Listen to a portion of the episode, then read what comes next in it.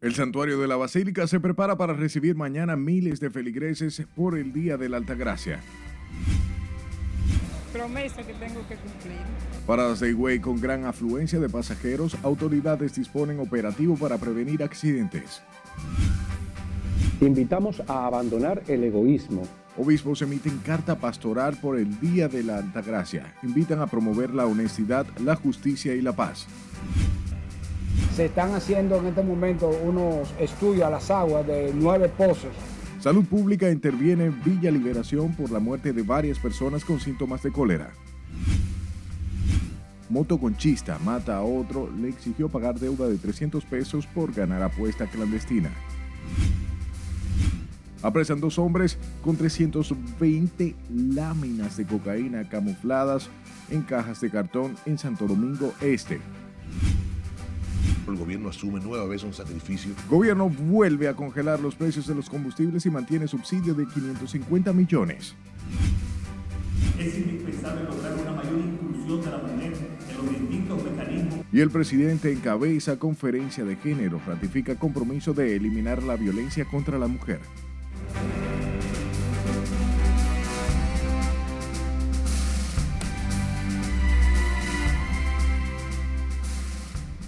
Buenas noches, hora de informarse. Bienvenidos a esta sumisión estelar. Como siempre, un honor llevarles información y empezamos. Y esto lo hacemos con varios actos religiosos que iniciaron desde esta tarde las actividades en la Basílica de Higüey para conmemorar este sábado el Día de la Virgen de la Altagracia, protectora del pueblo dominicano, donde han llegado cientos de devotos de distintos puntos del país para venerar a la Virgen. Nuestro compañero Jesús Camilo está en vivo desde la Basílica y nos ofrece más detalles. Adelante, buenas noches Camilo.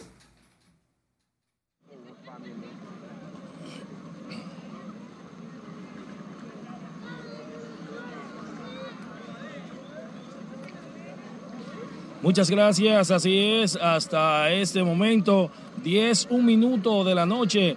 Este es el ambiente aquí en la Basílica de Güey.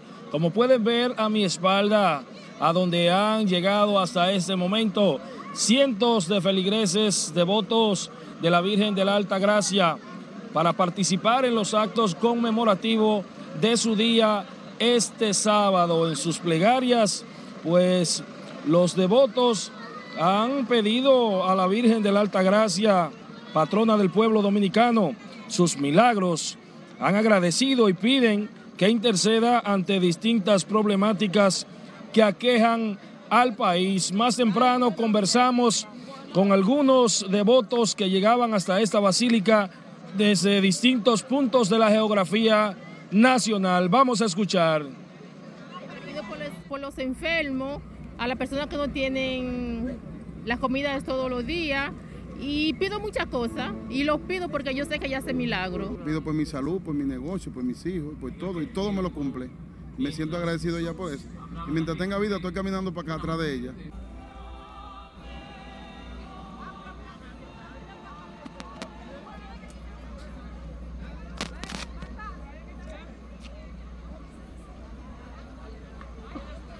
Son muchos los que asumieron el sacrificio, los devotos, de amanecer en los entornos de la basílica, donde improvisaron casuchas y lanzaron colchonetas para ser de los primeros en participar del acto solemne que se le realizará mañana sábado a las 10 de la mañana a la Virgen de la Alta Gracia con la presencia del presidente Luis Abinader y su esposa, la primera dama Raquel Albaje. Vamos a escuchar otras reacciones de la gente.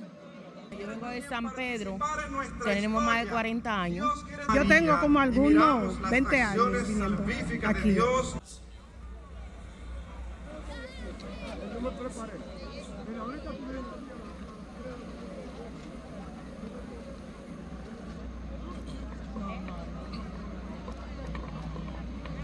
Los actos conmemorativos del Día de la Virgen de la Alta Gracia iniciarán mañana sábado en esa Basílica de Higüey a partir de las 10 de la mañana. Específicamente, el acto solemne se llevará a cabo a las 10 de la mañana. Sin embargo, distintas actividades religiosas se estarán celebrando a partir de las 7 de la mañana.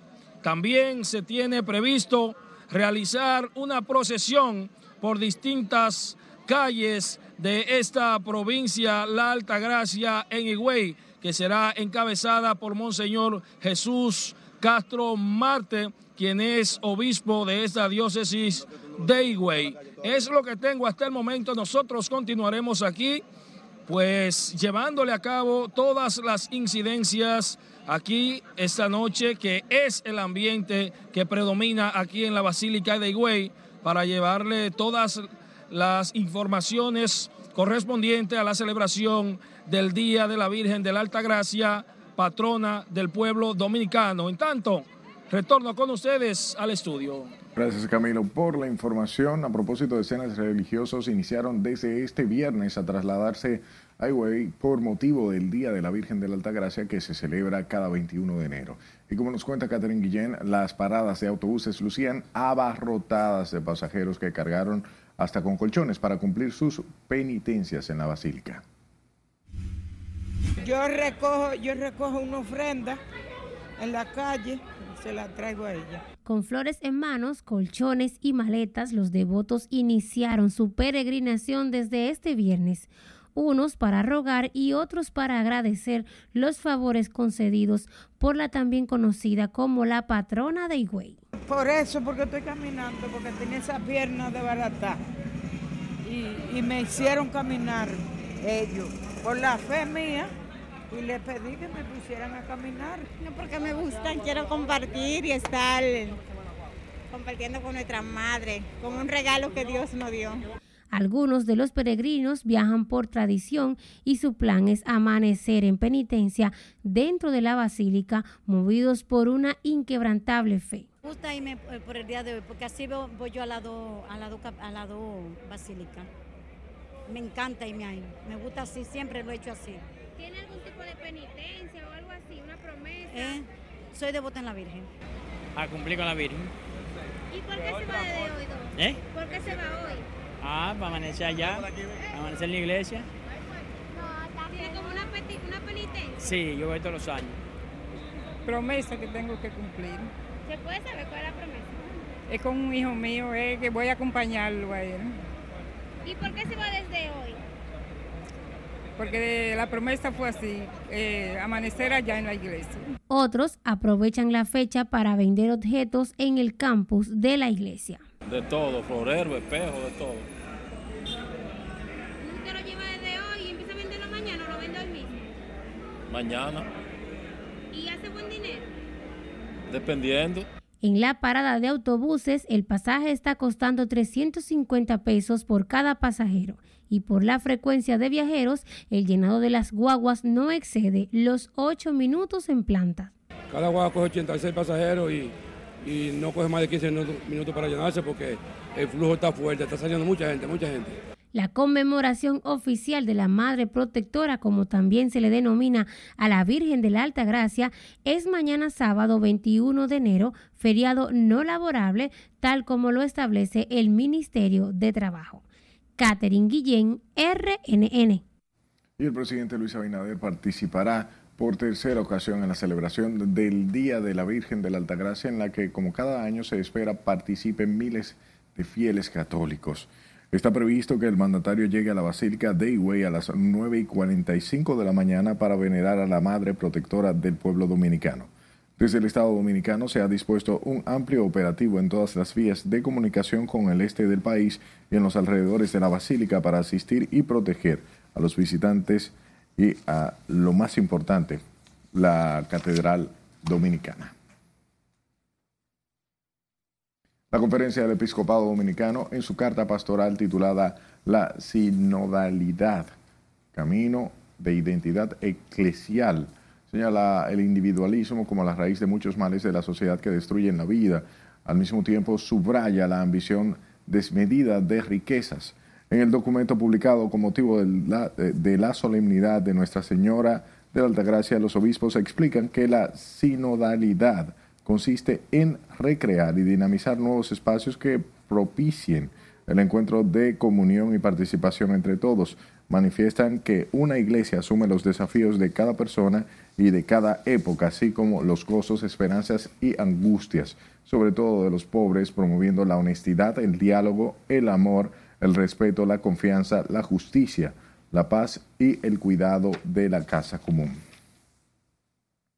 De su lado, el Ministerio de Salud Pública mantiene bajo observación a unas cinco personas del sector de Villa Liberación en Santo Domingo Este por síntomas de cólera, mientras permanece intervenida la barriada por la muerte de unas cuatro personas con sospechas de la enfermedad y la confirmación de seis casos. María Ramírez nos detalla.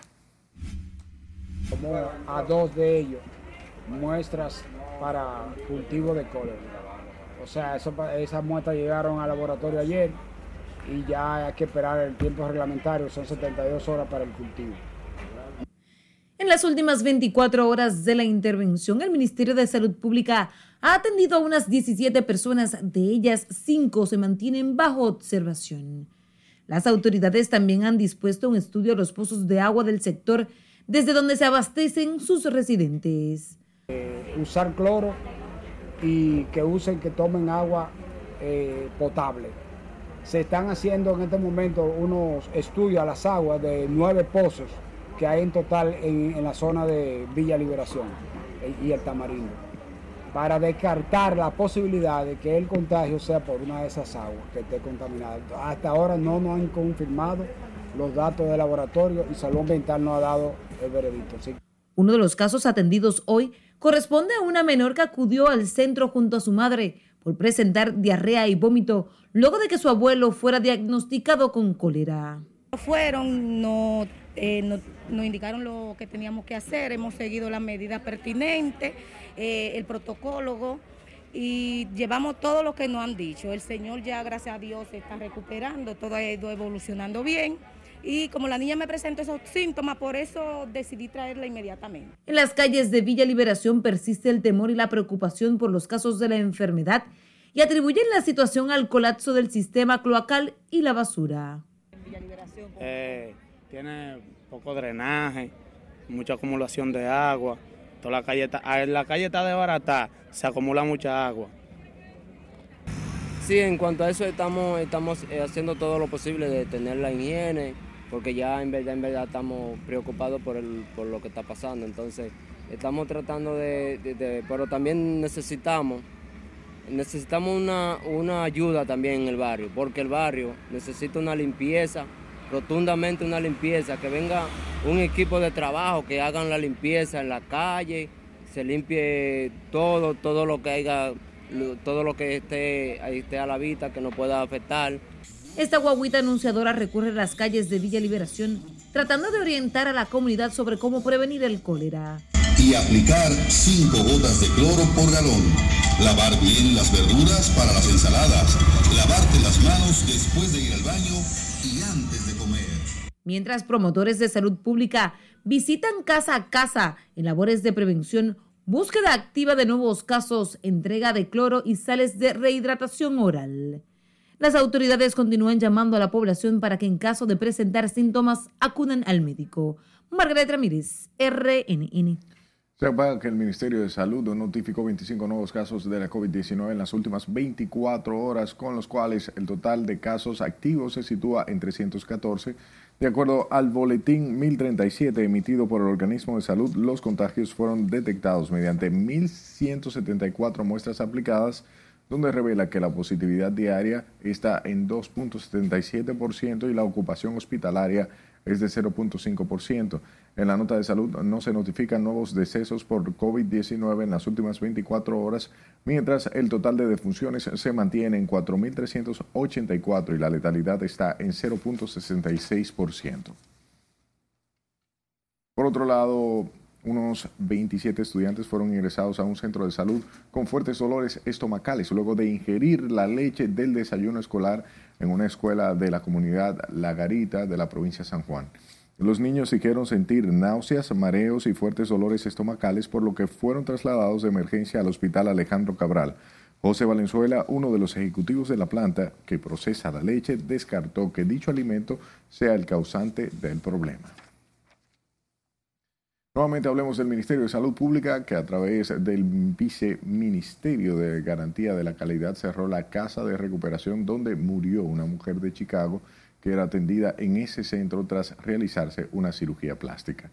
Las autoridades sanitarias informaron del cierre de más de 20 casas de recuperación y mantienen frisada la emisión de nuevas licencias a otras. Siles Aquino nos amplía. La mayoría han fallecido en casa de recuperación. Las autoridades sanitarias mantienen el ojo en las llamadas casas de recuperación, donde se han reportado las últimas muertes tras las pacientes someterse a cirugías estéticas. El deceso de Sucreta Tuliver, una empresaria de Chicago que se sometió a una cirugía plástica el pasado diciembre, es el caso más reciente reportado en una casa de recuperación, un hecho que investigan las autoridades. La persona murió aparentemente por un problema de una hemorragia unos seis días después de su cirugía y vamos, estamos haciendo todas las investigaciones del lugar. Pero al final, quien tiene la palabra es el dictamen de patología forense al hacerle la necrosia a cada uno de los casos. José Antonio Matos, viceministro de Garantía de la Calidad del Ministerio de Salud Pública, dijo que han prohibido las operaciones a más de dos decenas de casas de recuperación y mantienen frisados nuevos permisos. Nosotros estamos tomando medidas serias con las casas de recuperación para adecuarla algunas para que puedan recibir los pacientes. Ahora mismo yo tengo aproximadamente más de 20 casas de recuperación cerradas y hay muchas que están solicitando habilitación que no se la estoy dando porque no tienen las condiciones para hacer casa de recuperación para recibir pacientes. El pasado año cerró con un reporte de seis muertes por cirugía plásticas en el país. En el momento que llegamos ya habían 21 y nosotros lo hemos reducido considerablemente por las medidas que se toman. El intrusismo en esa importante área quirúrgica es otro de los retos que tienen las autoridades. Todos los pacientes que vengan a República Dominicana deben sentirse tranquilos y seguros, siempre y cuando utilicen profesionales de la cirugía plástica que estén acreditados, certificados y formen parte de la membresía de la Sociedad Dominicana de Cirugía Plástica. Porque aquí tenemos un grupo de profesionales llamado cirujano plástico Diesel, que dice él, sin haber estudiado cirugía plástica. Además de aquí de la Avenida España, las casas de recuperación que fueron cerradas por las autoridades sanitarias funcionaban en la urbanización Fernández y Arroyo Hondo. Las casas de recuperación son centros mayormente usados por extranjeras que vienen al país a realizarse una cirugía estética y posteriormente pasan a estos para recibir los cuidados postquirúrgicos. Sila Disaquino, RNN. Pasamos con los residentes en Cristo Rey, quienes pidieron este viernes la intervención de las autoridades en la calle Higüey de ese sector, donde según comunitarios han incrementado las acciones delictivas y criminales que mantienen en zozobra a las familias que residen en esa barriada. Scarlett Guchardo nos cuenta más. Aquí está que tú no puedes salir de noche a ninguna hora después de las 10 porque fácilmente te quitan todo. La ola de violencia y las acciones delictivas en esta calle de Cristo Rey llenan de temor e impotencia a los comunitarios que dicen no resistir la inseguridad que les afecta. No puedes sacar un celular, bueno, si te llaman, no lo puedes sacar caminando.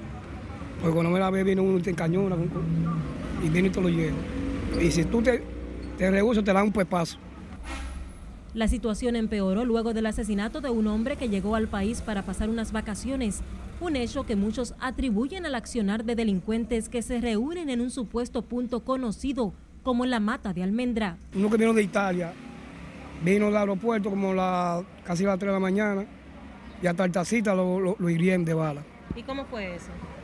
No sé, él vino de fuera y como a las 3 de la mañana cuando se dice que fue que lo vendieron.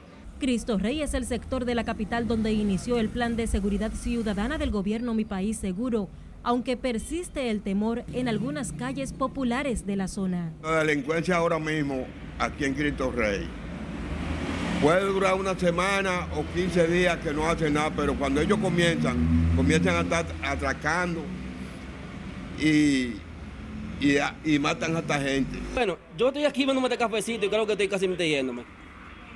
Me estoy casi yendo, lamentablemente. Este es mi país. ¿Por qué?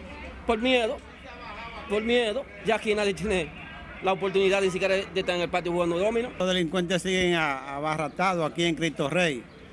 a pesar de que la patrulla está trabajando, pero ellos no le temen a la patrulla. Este viernes, agentes de la policía realizaron un patrullaje preventivo en la calle Higüey para inspeccionar la zona donde delincuentes estarían operando a sus anchas, pese a los operativos de los miembros del cuerpo del orden. Es Carelet Guichardo, RNN. De igual manera, propietarios de motocicletas anunciaron este viernes que agentes de la policía incautaron sus vehículos de manera arbitraria en Cristo Rey, alegando que no cumplen con la documentación requerida por la ley. Los afectados aseguran que se ha vuelto una práctica común por parte de los oficiales fiscalizar motores sin mediar palabras, aunque tengan toda su documentación al día. Anoche me quitaron la motocicleta, la Policía Nacional. Me la quitaron ahí, ni me pidieron seguro, ni me pidieron licencia, ni nada. Yo tengo todo. Tengo mi seguro, tengo mi licencia, míralo ahí. Y tengo todo. No te piden nada. ¿Por qué te dicen ellos que te la quitaron? Por el gusto que ellos te la quitan, porque ellos son ellos. Me detienen, me piden los documentos, mire. Primeramente le doy la licencia, miren el seguro, miren la matrícula y mire todo. Me dicen a mí que porque la pasola, yo, la- yo soy pintor de carro, estoy pintando mi pasola, me dice que no tiene luz, da- na- nada más. De día. Es un abuso, un ladronicio. Usted sabe lo que es Dios con todos sus papeles, con todos sus papeles. Eh, eh, ellos no piden nada, ni- pero entonces para que uno saca licencia, para que uno anda legal. Ciudadanos indicaron acudieron al destacamento de la zona para que les entreguen sus vehículos y evitar que fueran trasladados por miembros de la Dirección General de Seguridad de Tránsito y Transporte Terrestre al canódromo y aseguran que otras personas presentan una situación similar. Síganos en todas las redes sociales como arroba noticias RNN y envíe sus denuncias a este número de WhatsApp 849-258-268-5705. Escúchenos en podcast. Estamos en Spotify, Apple Podcast y Google Podcast como Noticias RNN. Agradecido de Dios, pero ha bajado mucho la venta, ha bajado mucho. Es tiempo de nuestro primer corte de la noche. Al volver le contamos cómo andan las ventas de huevos en Dajabón tras levantamiento de veda. de más de 550 millones de pesos. Además, le diremos de cuánto fue el subsidio que aportó el gobierno para mantener estables precios de los combustibles. Y escuche esto. Hombre mató a su amigo en Herrera por 300 pesos que le habría ganado en carrera clandestina. Ya regresamos.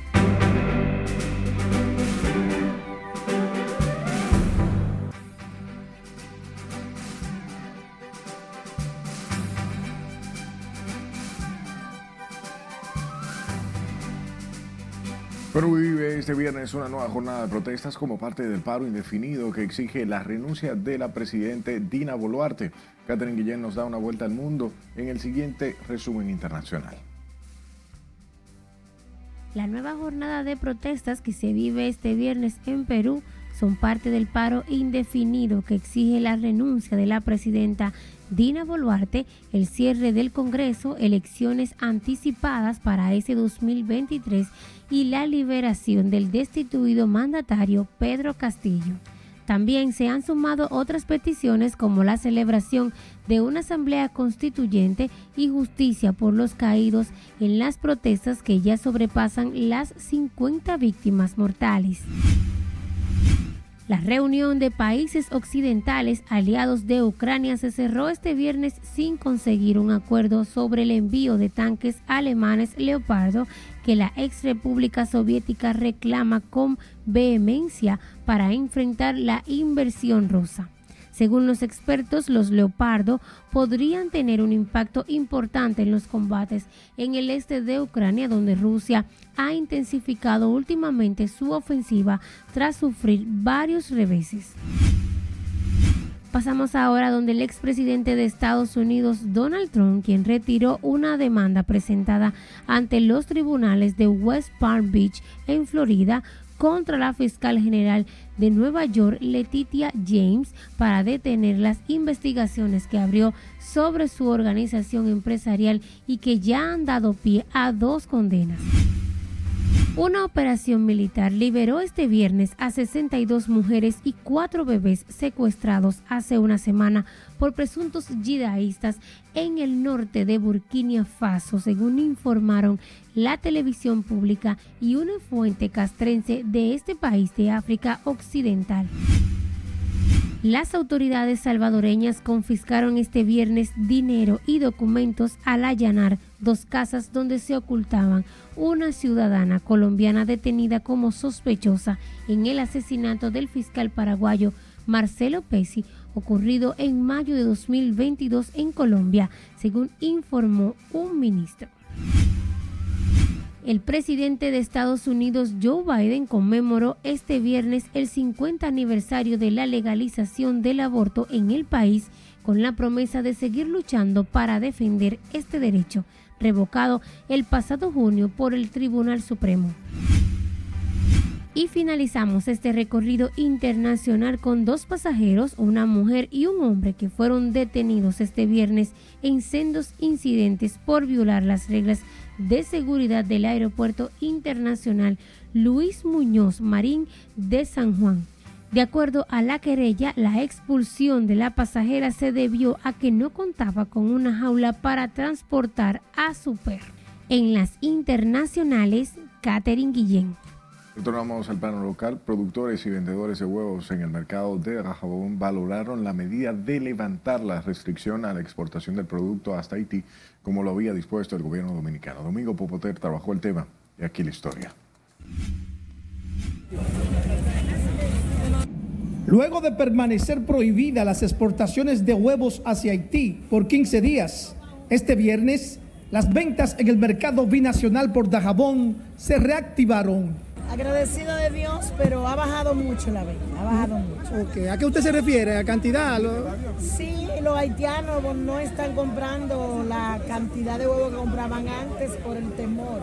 Ellos siempre mantienen el temor. Cientos de comerciantes haitianos vinieron al mercado por Dajabón para de esta manera abastecerse de una gran cantidad de huevos. La mayoría hace de este alimento su principal consumo. Está caro. ¿Está caro? Sí. ¿A cómo está el huevo? A 200. Ay, ¿Tú lo llevas a Haití ahora? Sí. ¿Lo llevas a Haití ahora a vender? Sí. No, que se siga normalizando y que siga fluyendo todo como va fluyendo hasta ahora. ¿Cómo ha estado la venta en el día de hoy? Fluyendo el. El sector avícola se comprometió a continuar aumentando la producción en el país, mientras que el gobierno dejó claro que el principal objetivo de esta medida es a nivelar la demanda y oferta en los precios del huevo, en los colmados, así como también en los supermercados. En la provincia fronteriza de Dajabón, Domingo Popoter, RNN. Cambiamos el tema. El Ministerio de Industria y Comercio MIPIMES informó este viernes que dispuso mantener sin variación los precios de los combustibles a partir de este sábado. Sin embargo, informó de un aumento de 17.90 pesos al galón de Aftur combustibles que usan las aeronaves. Del 21 al 27 de enero, el gobierno asume nueva vez un sacrificio de más de 550 millones de pesos para evitar las alzas en gasoil regular de más de 56 pesos, en el óptimo de casi 59, en la gasolina premium de casi 20 pesos y en el caso del gasoil regular, de la gasolina regular casi 18 pesos. El ministro de Industria y Comercio recordó que para los productores o bien los productos refinados como la gasolina y el gasoil, los precios dependen del comportamiento de la oferta y demanda, así como de las condiciones puntuales de sus mercados.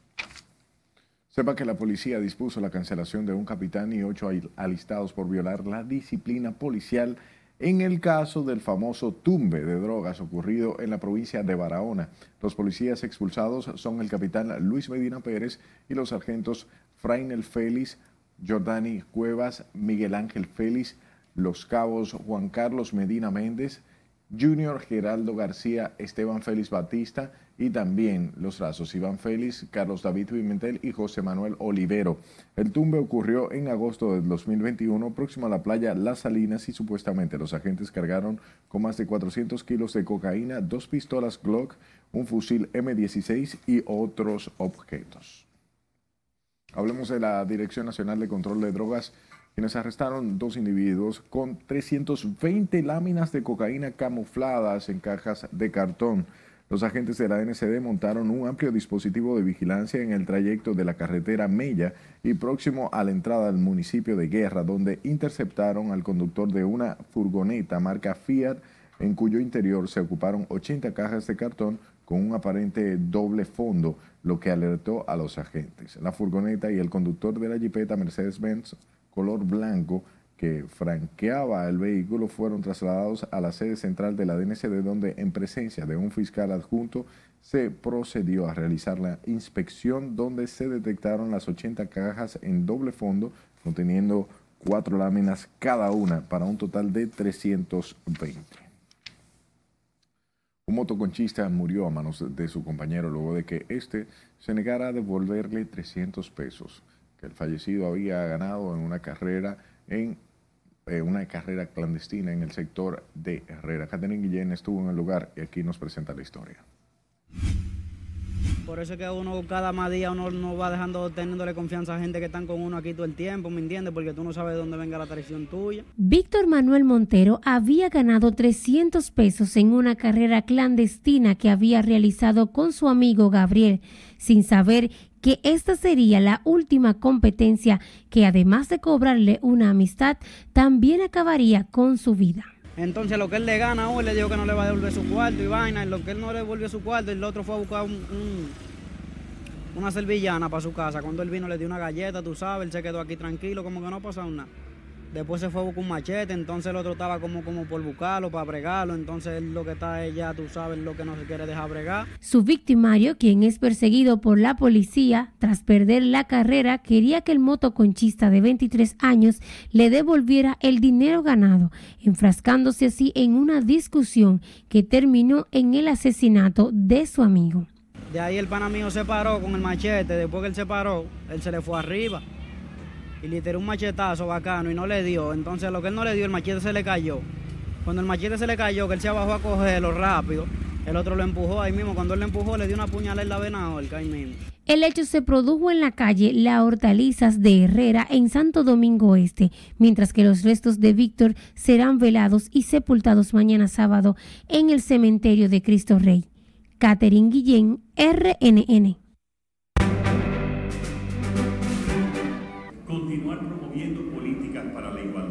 Es momento de otra pausa comercial. Al volver le contamos cuáles líneas de trabajo presentó el jefe de Estado para erradicar la violencia de género.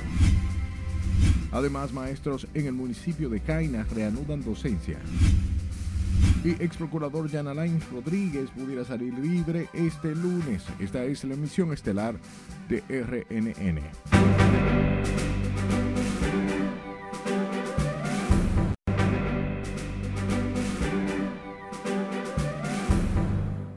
Como parte de las ejecutorias del gobierno contra la violencia de género e intrafamiliar, el presidente Luis Abinader dio a conocer este viernes seis líneas de trabajo que se desarrollan en el marco de la iniciativa iberoamericana para prevenir y eliminar la violencia contra las mujeres, la cual preside actualmente en la República Dominicana. Laura Mar nos cuenta. Es indispensable lograr una mayor inclusión de la mujer en los distintos mecanismos que, que se generen, en los acuerdos y en el seguimiento. Al encabezar la clausura de la cuarta conferencia iberoamericana de género que se desarrolló en el país, el mandatario enfatizó en que el Estado trabaja para crear las condiciones necesarias para la generación de oportunidades y empleos dignos que permita a las mujeres vivir con tranquilidad. Fortalecer los servicios de prevención y atención a la violencia contra la mujer, continuar promoviendo políticas para la igualdad hacia el pleno disfrute de la ciudadanía a los derechos humanos, culturales y colectivos, así como también apoyar la promoción de mecanismos y herramientas de política económica con perspectiva de género que contribuyan a reducir la pobreza en todas sus dimensiones y desigualdad, cerrar las brechas sociales y mejorar el acceso a los servicios básicos han sido ejes de nuestra acción durante este periodo. Durante el evento, la ministra de la Mujer, Mayra Jiménez, se refirió a la necesidad de fortalecer las entidades gubernamentales para la participación de las mujeres en las políticas públicas, lo que asegura implica tener una jerarquía de alto nivel dentro de las estructuras del Estado. La declaración de esta cuarta conferencia iberoamericana hacia una Iberoamérica inclusiva, democrática y sostenible parte del reconocimiento de que para avanzar es imprescindible enfrentar los nudos estructurales de la desigualdad y los estereotipos de género evitando retrocesos y propugnando un nuevo modelo de desarrollo que apueste por la igualdad, la participación y la plena autonomía de las mujeres. En la actividad que reunió a las representantes ministeriales de la mujer de 22 países, se generaron discusiones y acuerdos para la garantía de derechos. La Conferencia Iberoamericana de Género forma parte de las actividades que se realizarán previo a la edición número 28 de la Cumbre Iberoamericana de Jefes de Estado y de Gobierno que se celebrará próximamente en el país. Laurila Mar, RNN. Hablamos del Comité Ejecutivo de la Asociación Dominicana de Profesores que intervino en el problema que mantenía paralizada la docencia en Jaina, por lo que llamó a los estudiantes y docentes para que se integren a las aulas este viernes. Eduardo Hidalgo, presidente de la ADP, agradeció a la dirigencia del gremio en el municipio y el Ministerio de Educación en todas las partes por haber aceptado la mediación con madurez. Padres y tutores en el municipio de Jaina, provincia de San Cristóbal, habían denunciado un paro de la docencia injustificado por parte de los maestros en las distintas escuelas de la localidad. Dichos padres denunciaron que se han querido reunir en varias ocasiones con los maestros y los dirigentes de la Asociación Dominicana de Profesores en Jaina pero que no le habían prestado atención a su reclamo, lo que motivó a la intervención de la ATP. Y el diputado Radamés Camacho reaccionó este viernes a la reforma de la ley orgánica del régimen electoral que podría ser reintroducida el próximo miércoles en la Cámara Baja. En ese sentido, Camacho restó importancia al tema, al tiempo que se necesita para determinar sí será suficiente para conocer y aprobar las modificaciones a la ley de régimen electoral con la finalidad de que esa norma se pueda aplicar en las elecciones del 2024. Y si no se aprueba en la legislatura extraordinaria que convocó el señor presidente de la República, bueno, pues la que se abre el 27 la seguimos discutiendo. Yo quiero hacer un llamado, eh, quizá a todos, o un auto llamado. La prisa no es buena consejera demos los pasos correspondientes. Porque entonces, no, que se vence la legislatura, mire que si hay tiempo. Y entonces después, ah, pero fue que no lo leyeron. También una acción irresponsable que en la Cámara se lee bastante. Ministro de la Juventud fue abordado sobre el tema previo a encabezar el acta de entrega de 714 certificados a igual cantidad de jóvenes para iniciar sus estudios superiores correspondientes al programa de apoyo educativo juvenil. El programa tiene énfasis en jóvenes con capacidades diferenciadas y grupos excluidos. Por otro lado, la diputada y miembro de la Comisión Especial que estudia la ley de régimen electoral, Soraya Suárez, negó que el PRM no quiera que se apruebe la norma comicial. Suárez aseguró que existe la voluntad de que esa iniciativa será acogida en esta prórroga legislativa. Pero sí la queremos, sí la queremos y va a haber eh, ley de régimen electoral nueva y lo que hay que esperar es que podamos hacer nuestro trabajo. En estos días que hemos aperturado una legislatura extraordinaria, esperamos que el tiempo nos dé para poder aprobar. Estamos de acuerdo con algunos de los, de los temas que la propia Junta Central Electoral ha planteado, como el tema de los límites de inversión en campaña. Estamos completamente de acuerdo con eso y otros tantos temas que hemos eh, tomado en consideración. La legisladora dijo que solo se espera a que la reforma a la ley 1519 del régimen electoral sea introducido a través de la sesión de la próxima semana. Aseguró que esa ley es muy poco lo que le falta por consensuarle y la defensa del ex procurador Jan Rodríguez adelantaron que posiblemente sería el lunes cuando el exfuncionario abandone la cárcel de Najayo para dar cumplimiento a la variación de medida que dispuso el juez Amauris Martínez. El magistrado varió la prisión preventiva a Rodríguez por arresto domiciliario, impedimento de salida, uso de grillete y un pago de garantía de 50 millones a través de una aseguradora. Según indicaron sus representantes legales, se están realizando las diligencias para el pago del dispositivo electrónico. El ex jefe del Ministerio Público habría sido apresado por su alegada vinculación al entramado de corrupción develado a través del caso Medusa. Cuales van a aumentar el grado de listeza de nuestra institución, por supuesto. Es tiempo de nuestro último corte de la noche. Al regreso, Fuerza Aérea Dominicana recibe dos de los helicópteros ofrecidos por el presidente Luis Abinader. La presentadora Dafne Guzmán es sometida a una operación en la cabeza tras caerse de la cama mientras dormía. Y cancelan concierto de Don Omar en Bolivia y arrestan organizadores. No le cambie.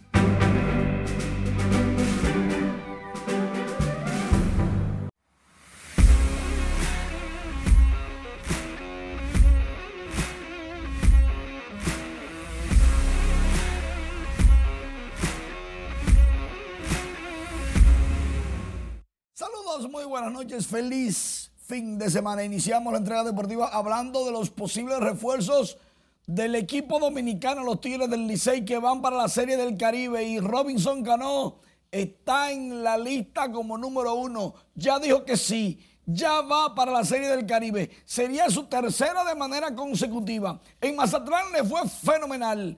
En República Dominicana mucho mejor. Batea 395 en 43 turnos. Y con Robinson Cano, Junior Lake, Raúl Valdés, posiblemente Ramón Torres, por ahí anda Gustavo Núñez y el equipo dominicano se fortalece con miras a ganar otra corona más, la número 11 para los Tigres del Licey sería, atención Elliot, se llama Sophie O'Neill, la fanática de LeBron James que hizo viral por su forma de mirarlo. Digo, digo yo que de mirarlo para no entrar en detalles. Sophie es una empresaria, también es youtuber, es emprendedora, es influencer, entre otros detalles.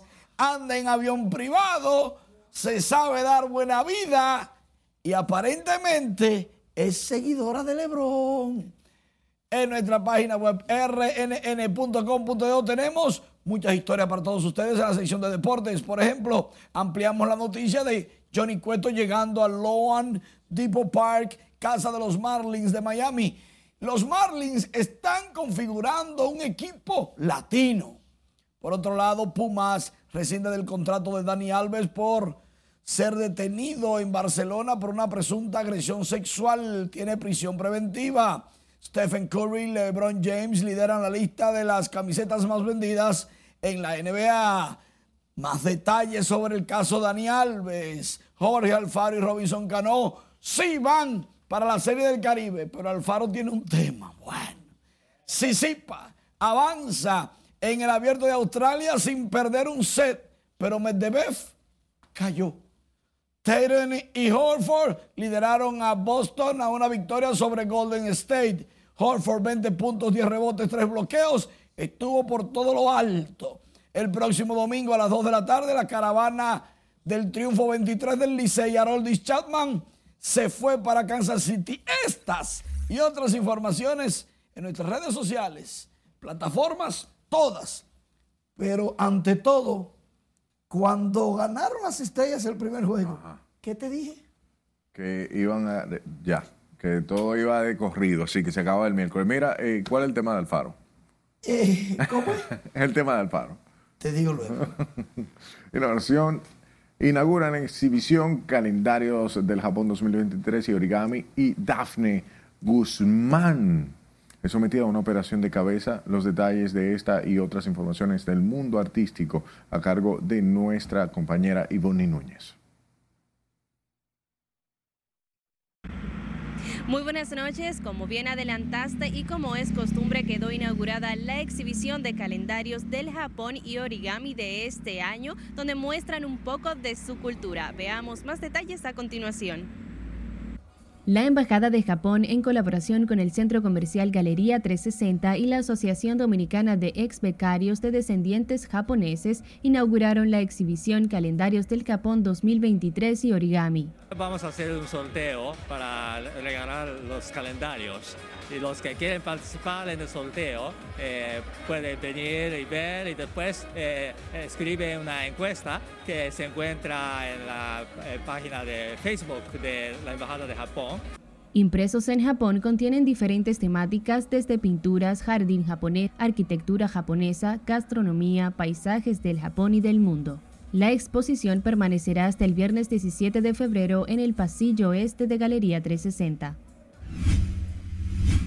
La comunicadora Dafne Guzmán fue sometida este viernes a una operación en el lado izquierdo de la cabeza como consecuencia de una caída de su propia cama mientras dormía.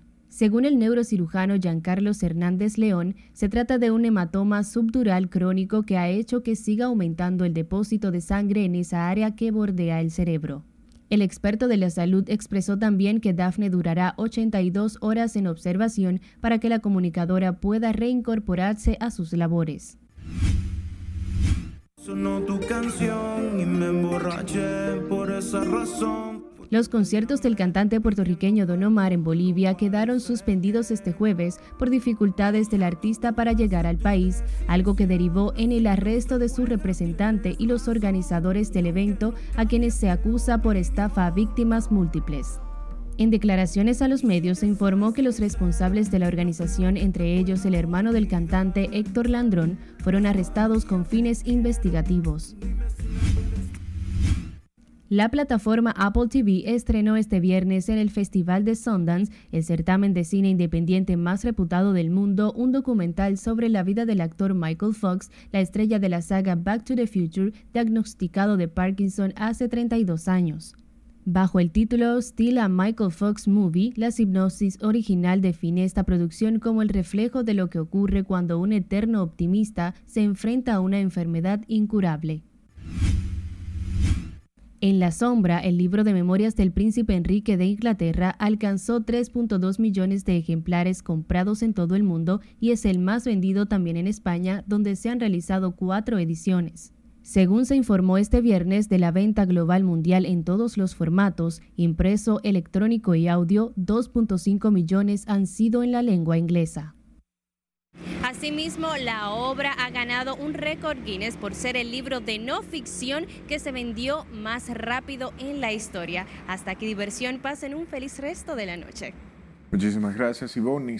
Hablemos de la Fuerza Aérea de la República Dominicana, donde se recibieron dos helicópteros de los seis que prometió el gobierno dominicano para reforzar las labores de vigilancia y seguridad en la zona fronteriza. Juan Francisco Herrera, con más. Se trata de estas dos aeronaves Bell Hewitt Generación 2, con capacidad de 10 pasajeros cada una, entregada por el mandatario para las operaciones de la Fuerza Aérea. Con estas dos aeronaves suman cuatro las adquiridas por el gobierno para reforzar las labores en la frontera y posibles desastres naturales.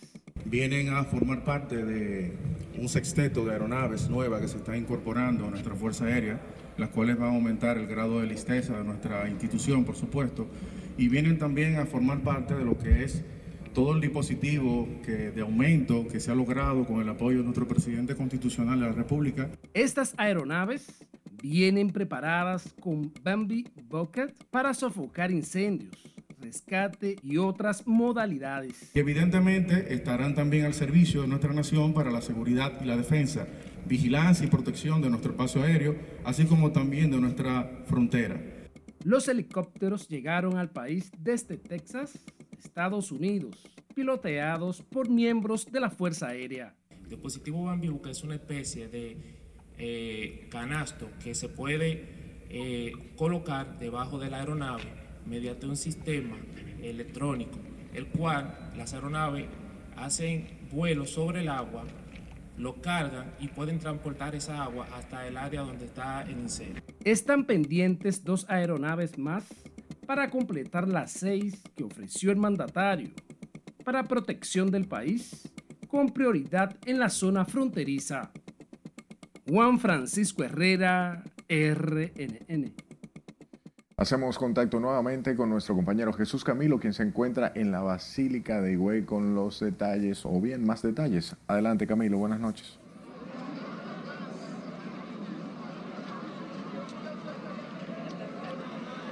Gracias nuevamente a esta hora de la noche, 10.52, conectamos en vivo desde la Basílica de Higüey, aquí en la provincia de la Altagracia, donde aprecian ustedes la larga fila formada que desde hace varios minutos ya se le está dando acceso al interior de la basílica a los feligreses devotos de la Virgen de la Alta Gracia que han venido desde tempranas horas de este viernes para participar en las actividades y los actos conmemorativos mañana sábado al Día de la Virgen de la Alta Gracia, protectora del pueblo dominicano. Aprecian ustedes a esta hora de la noche esta intensa fila de personas que ya están pasando desde hace rato al interior de la basílica para participar en una vigilia que iniciará a las 12 de la noche. Si aprecian en el otro extremo, vemos ya que varias personas han ido ocupando sus espacios donde van a amanecer para mañana a primera hora, pues levantarse a participar en los actos conmemorativos al Día de la Virgen de la Alta Gracia. Ese es el panorama en la parte, en el ala derecha de la Basílica de Higüey, en los entornos de la Basílica, como esta gran cantidad de personas ya han ocupado estos espacios para descansar un poco, porque vienen desde distintos puntos de la geografía nacional a participar en la celebración del Día de la Virgen de la Alta Gracia. Recordar que mañana los actos conmemorativos iniciarán desde las 7 de la mañana y será a las 10 cuando participará el presidente de la República acompañado de su esposa Raquel Arbaje. Reiterar que más temprano conversábamos con devotos de la Virgen de la Alta Gracia y pedían a la Virgen interceder por el pueblo dominicano, donde agradecían además por sus milagros y pedían que acompañara al pueblo dominicano, que interceda ante distintas problemáticas que aquejan a la población. Es lo que tengo hasta el momento, las incidencias que hemos llevado a todos ustedes desde la Basílica de Higüey, provincia La Alta Gracia, donde mañana sábado celebramos, conmemoramos el Día de la Virgen de la Alta Gracia, patrona del pueblo dominicano. Es lo que tengo hasta el momento. Regreso con ustedes al estudio. Gracias Camilo por la información y las gracias a usted por su atención. Buenas noches.